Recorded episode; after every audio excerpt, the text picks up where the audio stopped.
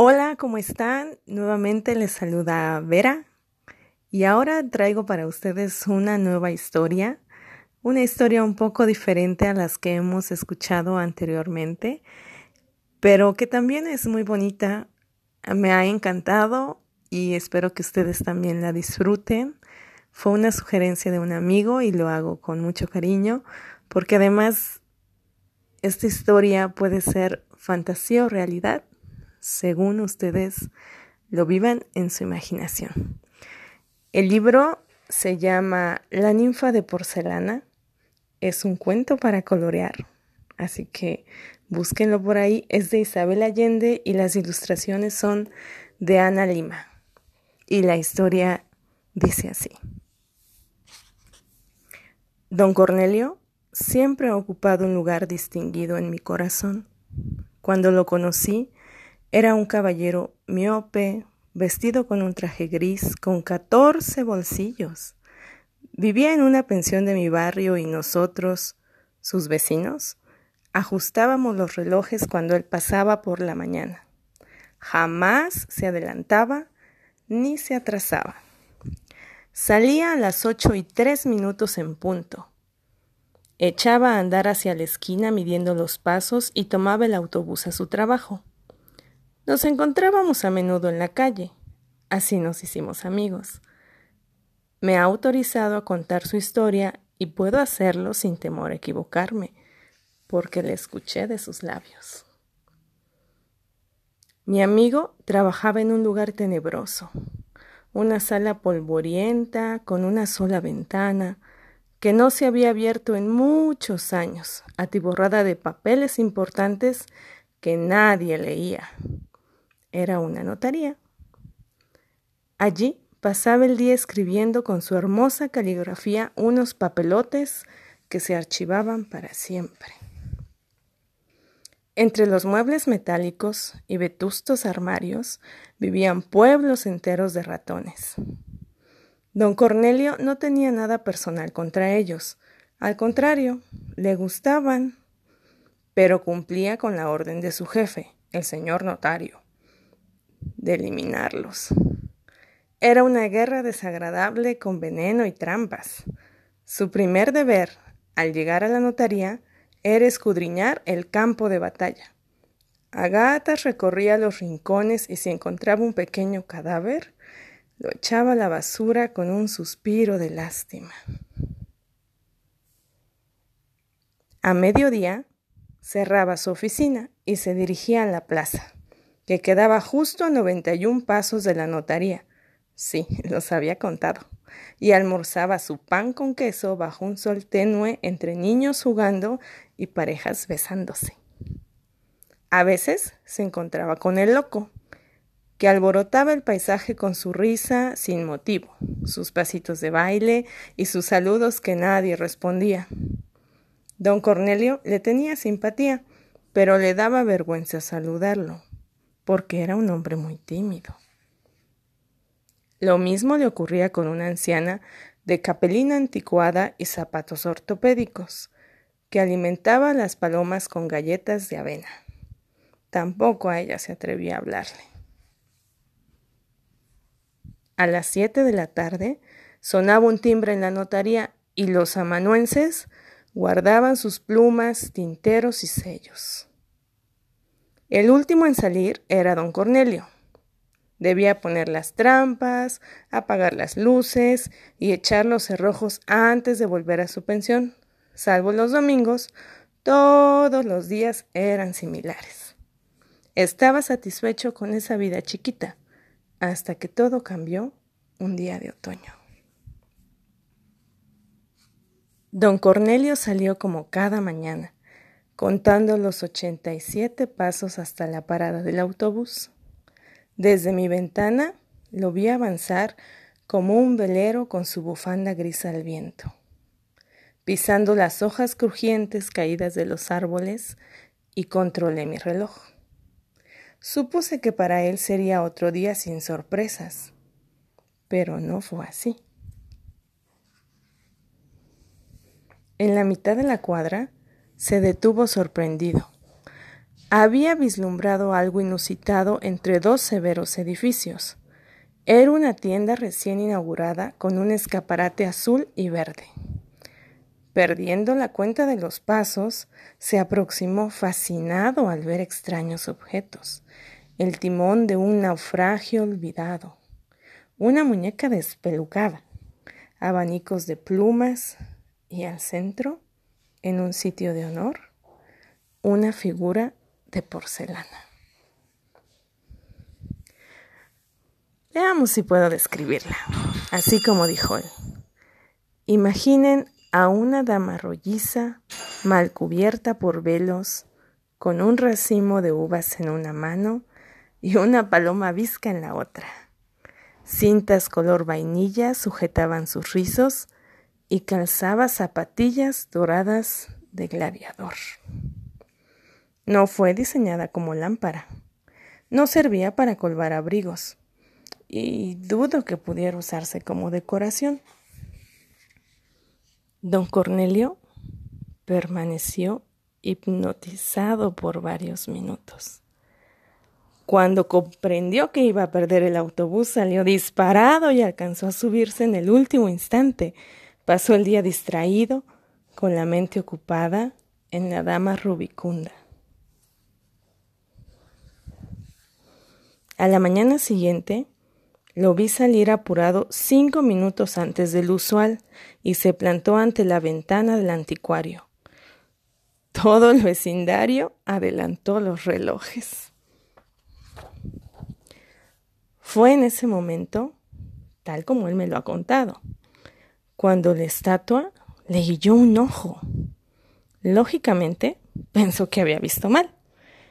Es muy miope, Limpió sus lentes con cuidado, se los puso y pegó la nariz al vidrio. Y entonces la gordita le guiñó el otro ojo. Don Cornelio se quedó frente al escaparate haciendo morisquetas y pequeñas reverencias cortesanas, mientras se iba juntando gente a su alrededor. Cuando se percató de que era el centro de una pequeña aglomeración, entró aterrado en la tienda para huir de los mirones. Al mover la puerta sonaron campanitas chinas y se sobresaltó creyendo que había roto algo. Adentro, en un ambiente mágico, fragante a madera, donde flotaba un polvillo dorado, había mil objetos peculiares. Veo que estuvo admirando a la ninfa. ¿Le gusta? preguntó el anticuario, mientras rociaba con naftalina a una lechuza embalsamada. Creo que me guiñó un ojo, murmuró don Cornelio. Es muy antigua y muy rara, explicó el otro sin sorprenderse. También me guiñó el otro ojo. Todo es posible. ¿Cuánto vale? ¿Cuánto gana usted? Extrañado don Cornelio se lo dijo. Entonces ese es el precio, dijo el anticuario, sacudiendo la estatua con un plumero. Era una cantidad enorme para un modesto escribiente. Don Cornelio se acercó a la ninfa, esperando que ella lo alentara con un gesto. Pero nada ocurrió. Está bien, me la llevo, dijo en un impulso irresistible. El anticuario recibió el cheque sin mirarlo y se lo metió en el bolsillo. Ella le cambiará la vida, anunció. Don Cornelio la levantó con cuidado.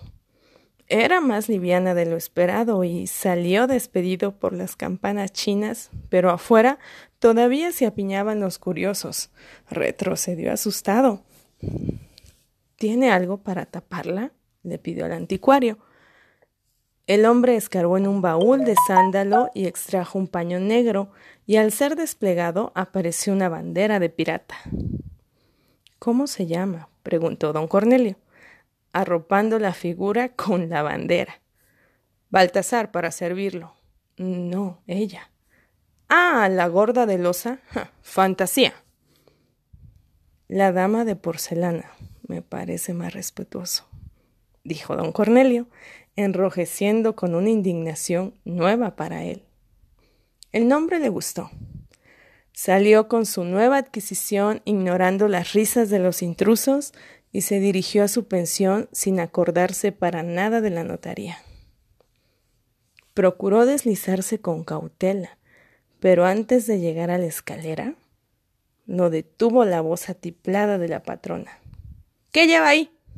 inquirió sospechosa. Un adorno. Déjame verlo.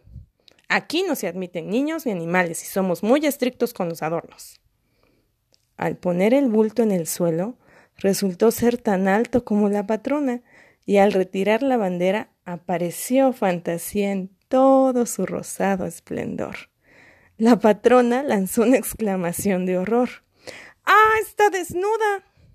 No completamente, es una obra de arte, balbuceó él con un hilo de voz. Se abrieron las puertas del vestíbulo y asomaron otros pensionistas asombrados. Nunca habían visto nada semejante. Varios dieron su opinión y ninguna fue favorable.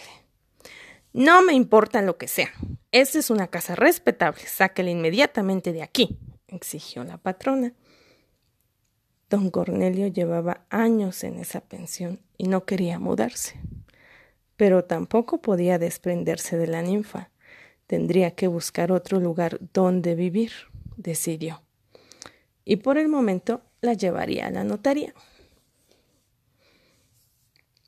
Afuera se sintió tan aliviado y contento que lamentó no saber silbar. Llegó hasta la parada del autobús. ¿Qué es eso? Le preguntó el chofer. Una estatua. Este es un vehículo de pasajeros, no un camión de flete. Tuvo que caminar hasta la notaría. Se fijó en que hacía menos frío, que la ciudad era hermosa y había alondras en los árboles y violetas de los Alpes en los balcones. Se extrañó de no haber visto nada de eso antes.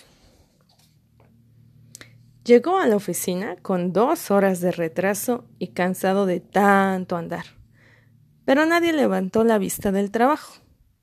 Entró rápidamente en la sala de los archivos y colocó la estatua en un rincón.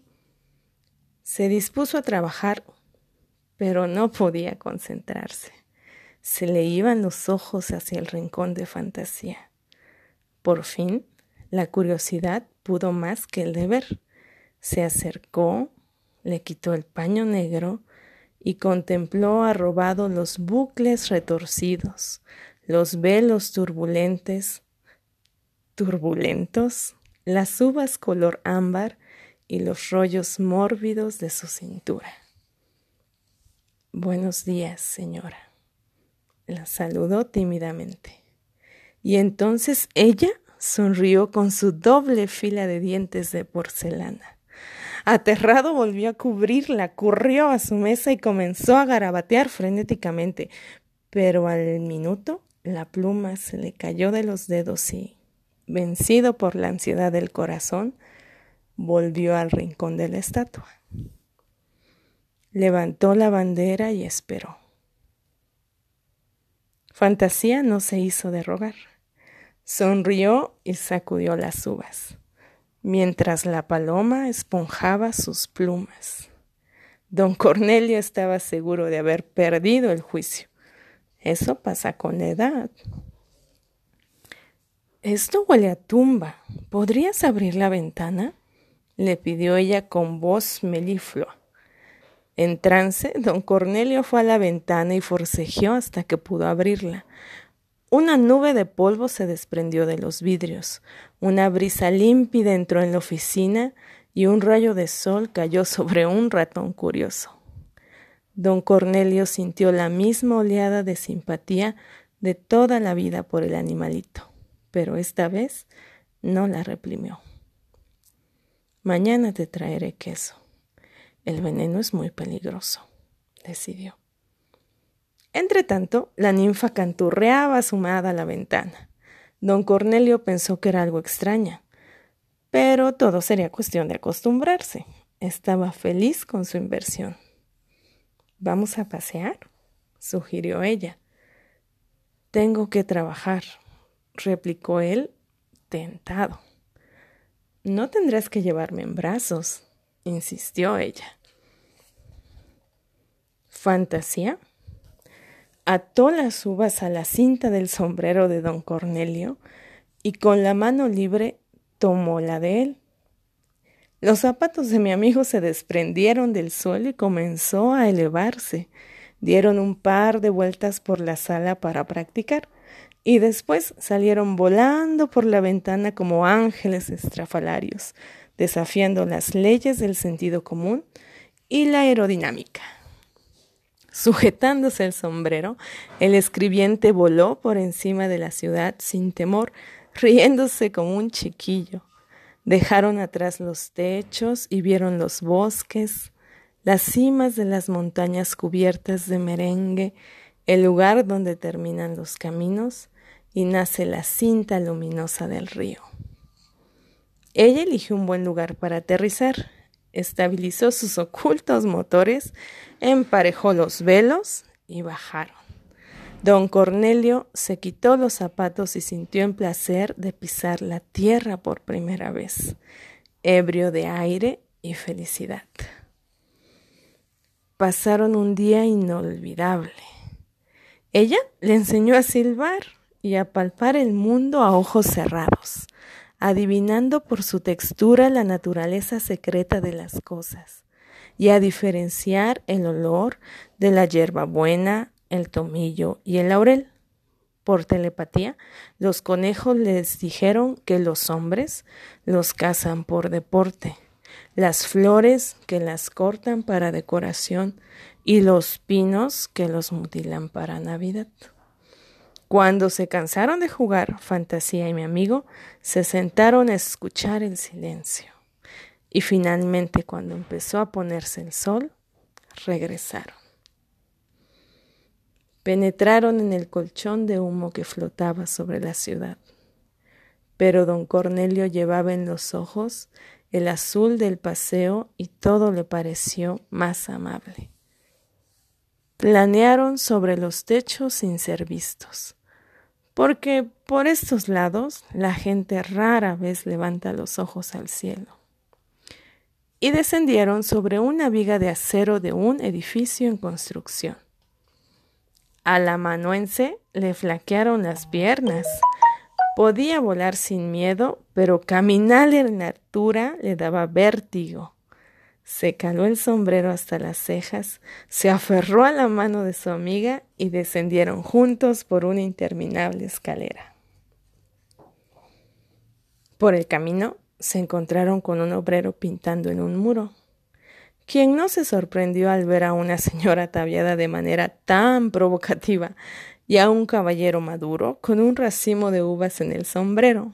Saludó agitando su brocha y don Cornelio le dio la mano aunque no acostumbraba hacerlo con desconocidos.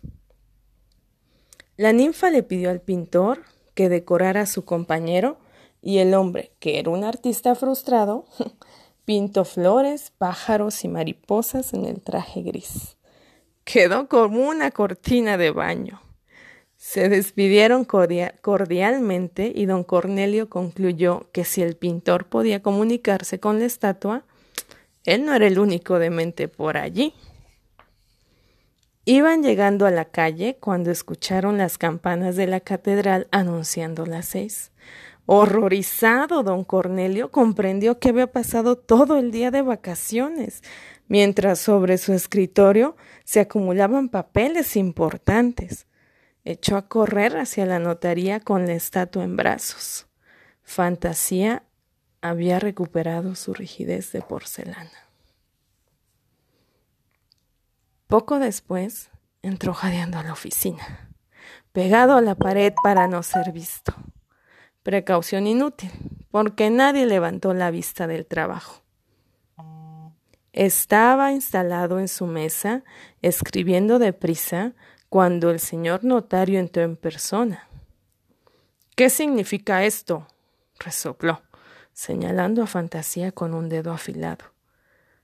¿A qué, se refiere? tembló don Cornelio, comprendiendo demasiado tarde que había olvidado cubrirla con la bandera. Esa monstruosidad. Es un adorno, tartamudeó mi amigo. ¿Quién lo autorizó a vestirse de payaso y traer ese adefesio a esta honorable notaría? Yo pensé, no le pago para que piense, infeliz. Sáquela de aquí, póngase un traje oscuro y cierre la ventana. Chilló el hombre, saliendo con un portazo. Lamento ocasionarte tantas molestias, suspiró Fantasía mirando al techo. Puedes dejarme en la calle si quieres. El camión de la basura me recogerá. De ningún modo, ¿para qué son los amigos? Buscaré un lugar donde nos acepten a los dos, decidió él. Ella disimuló una sonrisa, mientras él recogía sus escasos objetos personales. Le envolvió en la bandera y salió con ella del lugar donde había trabajado treinta y siete años, sin que nadie lo mirara ni se despidiera. Afuera ya estaba oscuro. Se dirigieron a la plaza y se sentaron en un banco dispuestos a pasar la noche. Él tiritando en su bufanda y ella sin más abrigo que sus velos. La porcelana es invulnerable al frío. La plaza estaba desierta. No había niños jugando ni enamorados bajo el castaño. Ni siquiera estaba loco. Las palomas dormían con la cabeza bajo las alas y la brisa desprendía las últimas hojas de los árboles. Solo una pequeña figura de capelina y zapatos ortopédicos ocupaba otro banco. Esta vez don Cornelio consiguió sobreponerse a su tremenda timidez y se acercó para desearle las buenas noches. La viejecita le indicó que se sentara a su lado. ¿Puedo darle una galleta de avena a su paloma? le ofreció a Fantasía, quien aceptó agradecida.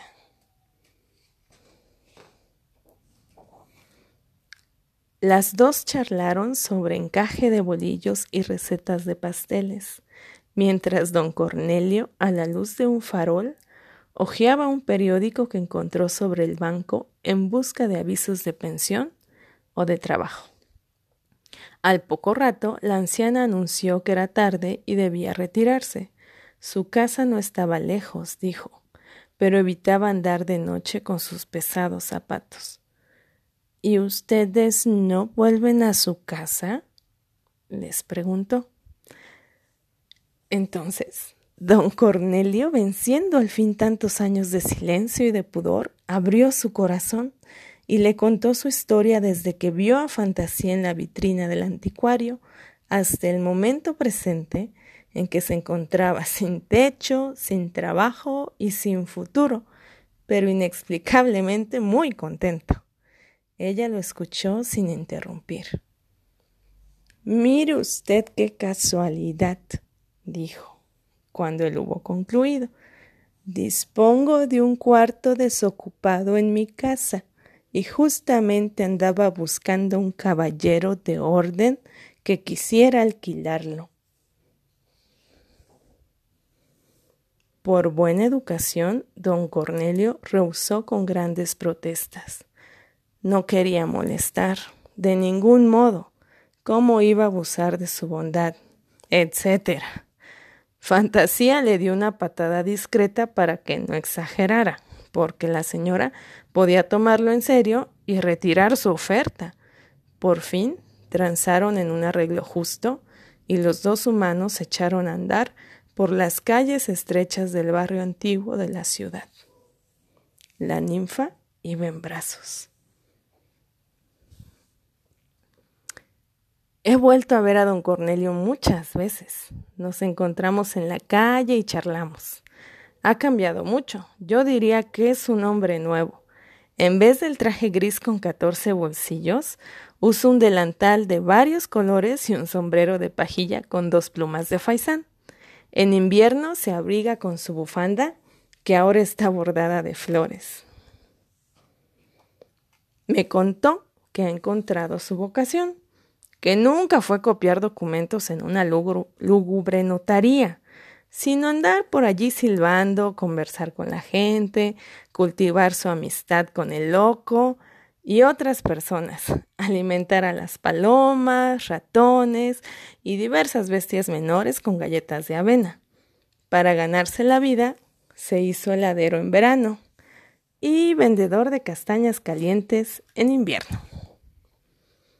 Don Cornelio pasa por mi barrio empujando su carrito y silbando como un mirlo desentonado. Lo siguen los niños, los perros vagos y las palomas.